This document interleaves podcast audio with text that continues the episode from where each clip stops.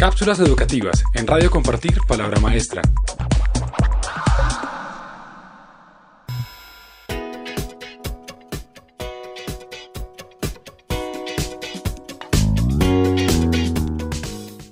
¿Cómo reacciona el cerebro de un niño ante la narración de un cuento? Si leemos un cuento a un niño, ¿qué pasa en su cerebro? ¿Cómo reacciona frente a una narración oral una historia narrada a través de imágenes y otra a través de animación, John Hutton, pediatra e investigador, encontró algunas de las respuestas. Según Hutton, las narraciones pueden ser demasiado frías, otras demasiado calientes y algunas simplemente perfectas.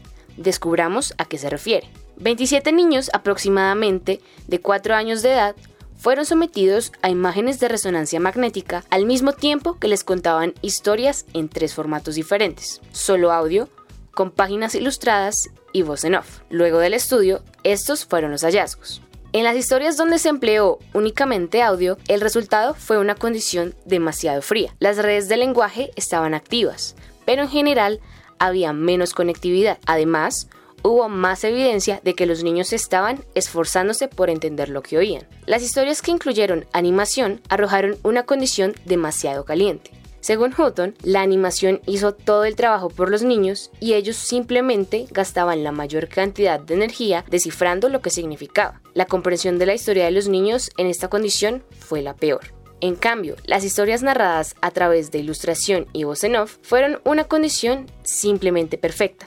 En lugar de solo prestar atención a las palabras, la comprensión de los niños de la historia fue aumentando al tener las imágenes como pistas. Lo más importante en la condición del libro ilustrado es que los investigadores vieron una mayor conectividad entre todas las redes que estaban analizando, la percepción visual, las imágenes, el modo predeterminado y el lenguaje. En conclusión, a diferencia de las animaciones, el relato de cuentos a través de ilustraciones tiene un mayor impacto pues los niños desarrollan un músculo con el que le dan vida a imágenes mentales. Contenido de esta cápsula gracias a la web del maestro.